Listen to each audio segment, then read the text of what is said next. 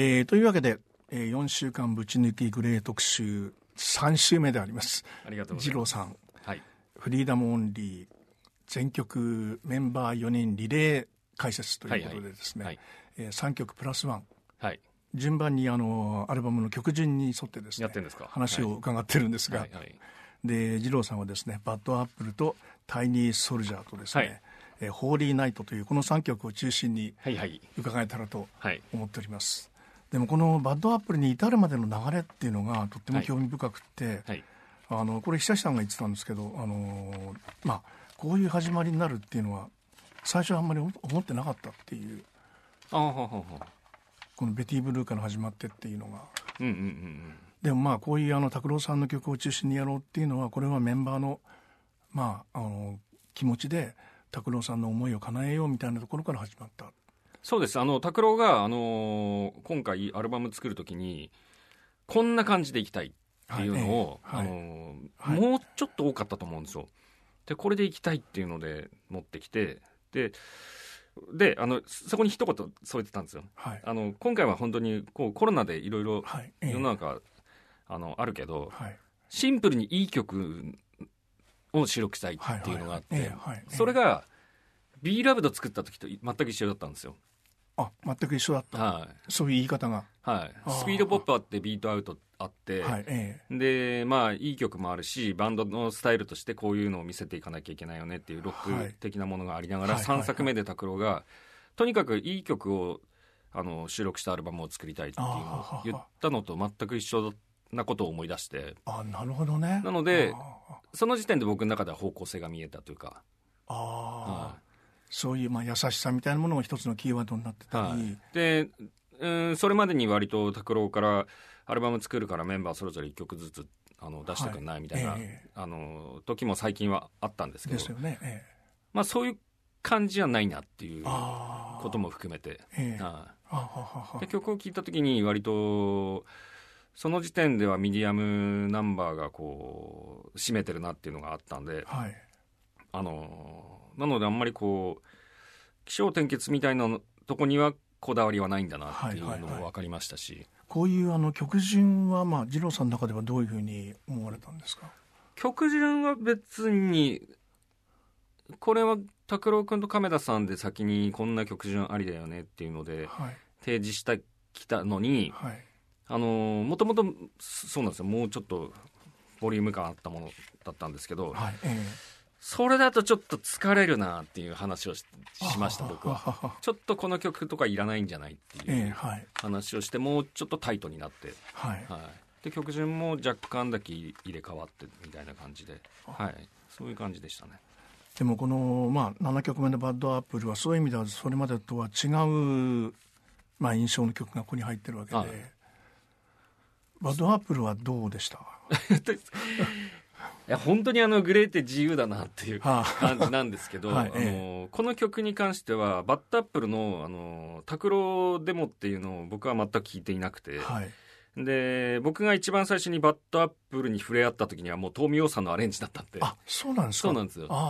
でベースラインは全部あのシンセベースで入っていて、はいはいはい。でそのかなり完成されたあの状態で聴いてたんで、はいええ。そこに関してもやっぱりこう世界観も出来上がっていたんで、はい。なのであのいやこれは素晴らしい以外になんもないよみたいな感じのとこから触れてったんですけど、はい。でもなんていうのかなあのそこにうーんなんか自分が携わる時間が少なくて悔しいなっていうのは全くなかったというえかああなるほどね、うん。ええはい。もっとそれよりもグレーとしてのクリエイティブなこう質の高さに、あの感動したっていうのがあったんで、あなるほどね、はいええ。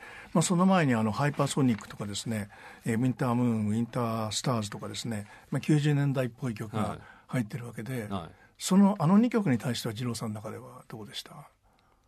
えーっとそうですね。あの特にハイパーソニックかな、ハイパーソニックに関してはずっと仮貸しだと思ってたので、はい。え。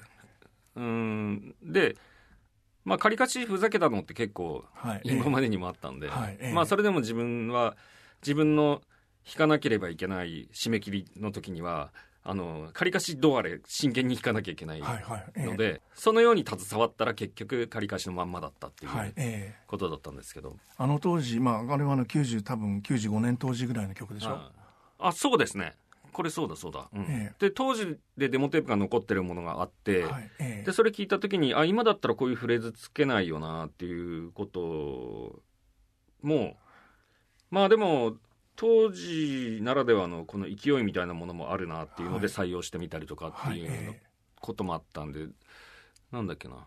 フライドグリーントマトのイントロはい。ええ。のベースラインとかえははい、当時のまんま今弾き直したんですよ。ピュアソウル的なというんですかね。そうですね、ええ。はい。そういった部分はまあ残しつつで変えるとこは変えてみたいな感じでしたけど。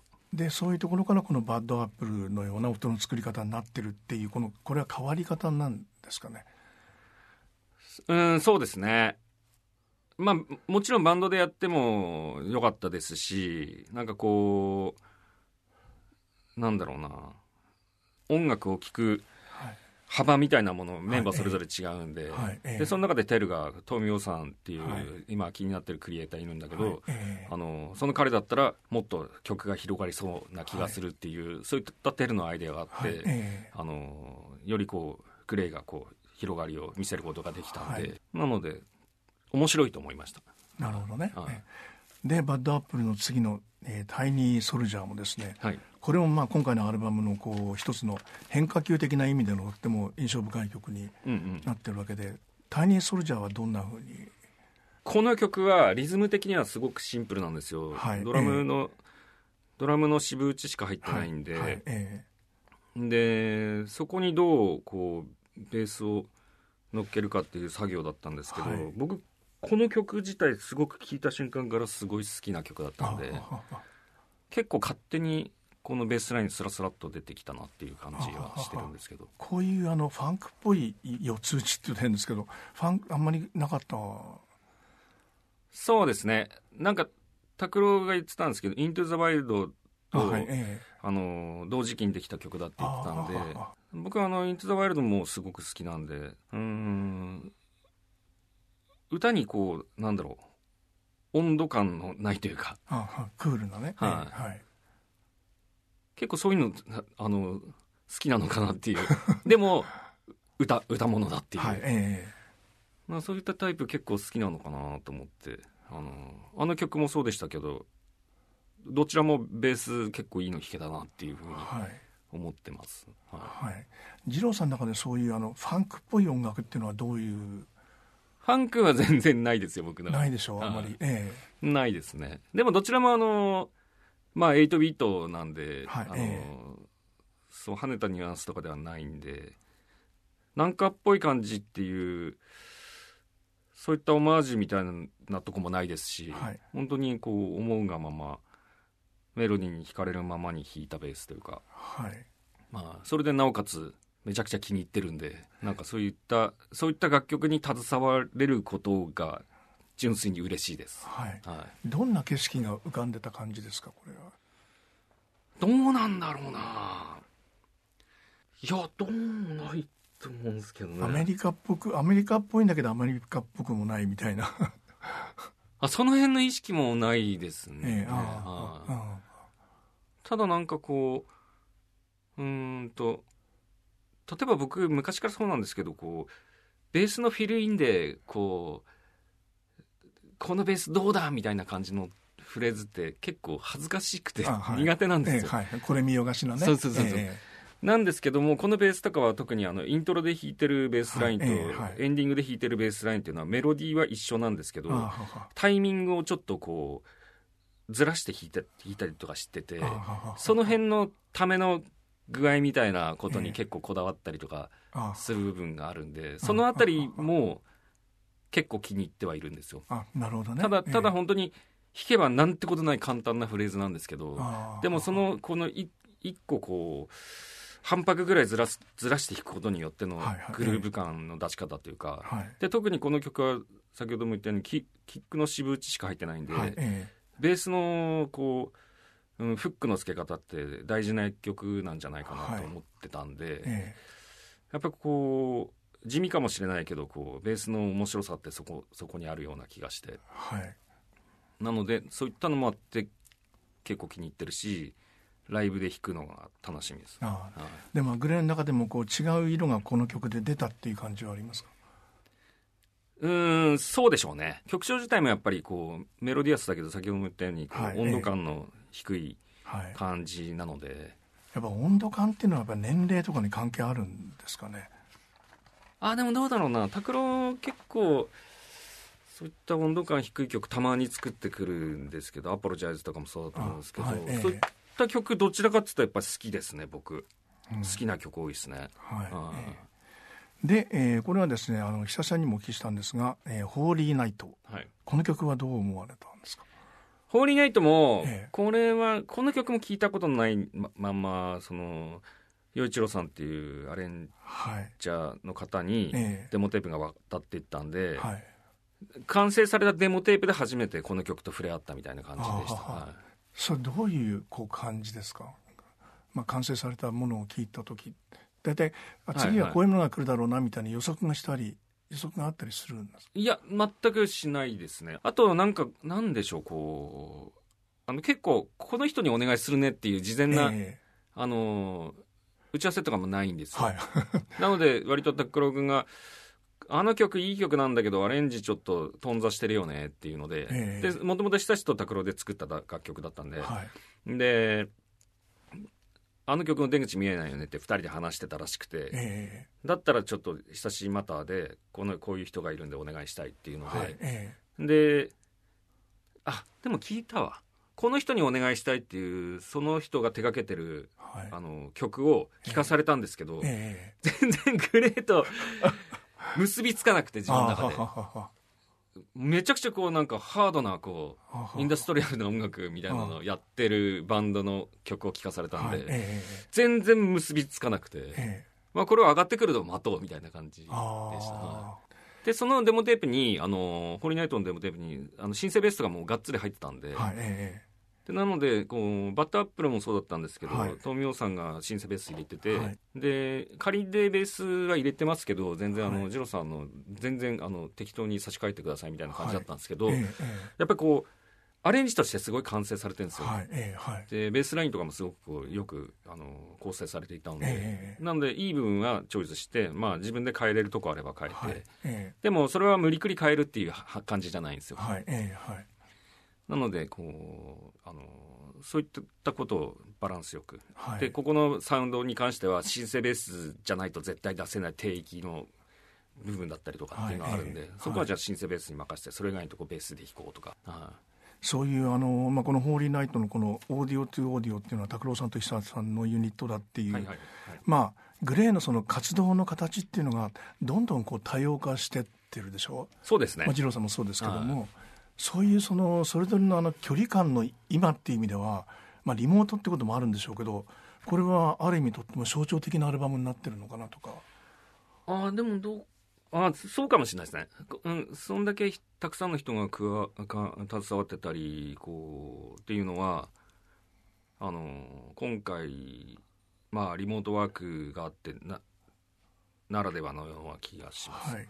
あのサマーデリックスみたいに4人4用のバンドですっていうこう本当にグレーの 4, 色が見えるみたいなものでグレーはこういうバンドですよっていうものとは違う作り方してるわけでそうですね。はい。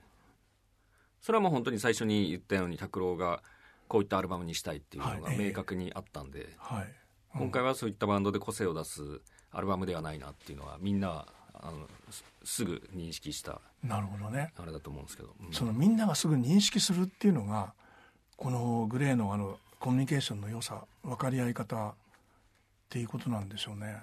そうですね。うん。まあ拓郎に対してはやっぱり絶対的な信頼感はあるっていうところではははみんながやっぱりこう活動してきてるっていうのははい、あると思うんですよ、うん。ああなるほどね。はええまあ、今回みんなでこう曲をたくさんあの、まあ、入れたものにしたいんだっていうことで、まあ、あのじゃあ何曲書いてみたいな話で始まる時もあるし。い、あそうですそうです。はい、ええ。はい、このハイパーソニックのあの小橋の夢についてはどう思われました？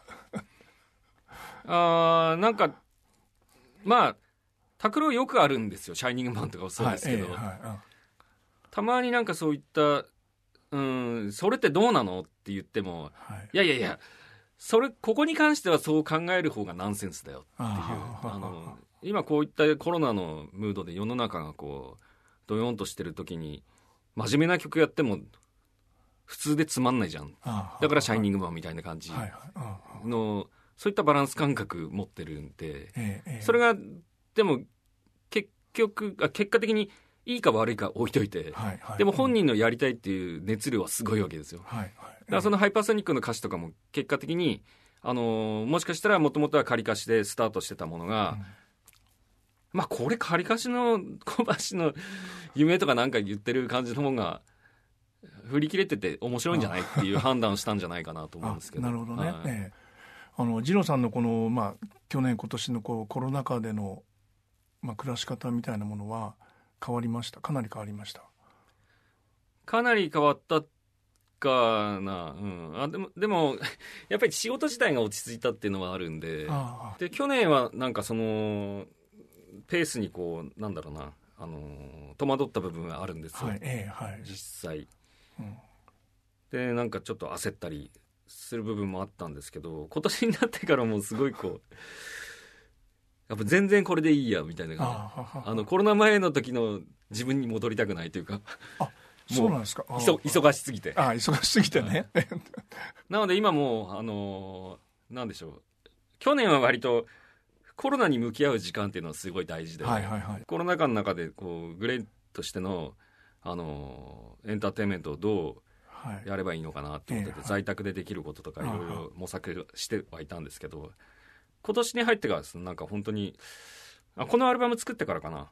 次のアルバムでもっとこういうベース弾いてみたいなとかあそういったビジョンンが、うん、は初めてに近いぐらい出てきたというか。あそうなんですか。ああなんか今回もまあ実験的なことはやり始めてはいるんですけど、ええ。でも結構手癖でこう弾いたフレーズの曲とかもあるんですよ、はあそういった手癖のフレーズもそろそろ飽きてきたなっていう自分の中で感じているんで、ええ。今だから すごい初歩的なんですけど指弾きをやたら練習してたりとかあそれによってやっぱりグルーヴ感とか間合いとか、ええ。あの若干変わってきたりするんで、はい、もう打ち込みがどんどんこうみんなが使うようになってる中でもう一杯指弾きから僕やっぱりピック弾きにこだわってきたとこあったあんで、ええはい。佐久間さんがそうだったんですよ。